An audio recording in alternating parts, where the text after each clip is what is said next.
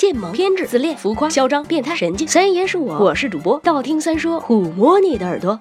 十万个为什么？现在的你有多少斤？呃，反正我还是一个微胖的瘦子了，身高一六五，体重九十六。遥想年轻的时候上称不过九十斤，如今的我用十年的时间长了八斤肉。是啊，我已经过了拿鞋拔子抽都抽不胖的年纪了。换言之，上了年纪发福了。可是我不服，我要减肥，我要瘦。可问题是怎么瘦？有人说抽脂，有人说吃药。呃，那个，我想问问有没有不花钱的招？比如管住嘴，迈开腿。大多数的妹子在减肥的时候，第一个想到的可行性方案就是管住嘴，控制吃，把自己饿瘦，而少吃一点。也许是有史以来最流行的减肥方案。那么，请问你们瘦了吗？除了馋以外，是不是没有任何明显的效果？为什么节食真的能够减肥吗？告诉你，不一定。人是有可能被饿胖的。在人类漫长的进化历程中，我们把很多琐碎的事情交给大脑来处理了，比如呼吸，比如心跳，再比如体重。大脑可以二十四小时不间断的监控身体中的热量平衡，控制能量的收入和支出。但是它的终极目标并不是帮你你保持苗条，而是保持稳定，把体内脂肪控制在一个不胖不瘦刚刚好的范围之内。所以，对于大多数人来说，除了极个别的身体病变，成年以后我们的体重是相对稳定的。当你吃的少的时候，你以为自己的热量摄取的少了，但是固执的大脑为了保持平衡，会暗箱操作减少热量的支出。也就是说，虽然你吃少了，但吸收的可一点也没少。甚至有的时候，为了保持健康，大脑会自行控制，让你吸收更多的热量。另外，当你保持饥饿时，大脑会让你馋，让你焦躁不安，让你对食物变得更加敏感，从而导致你一旦有机会吃，会变本加厉的胡吃海塞。所以看到没有，只靠饿是不够的，大脑才是你减肥路上不可逾越的。大山，那么怎么才能摆脱大脑的控制，顺利的甩肉呢？笨，动起来呀，让大脑和身体协调起来，每周瘦一斤，这就是最健康的减肥方式喽！你们加油吧！我去吃宵夜啦，海鲜、啤酒、烤肉，每一个烧烤摊上都有一段可以下酒的人生呢。拜了个拜，新浪微博关注，去你的吧！让我们彼此相爱，为民除害。啊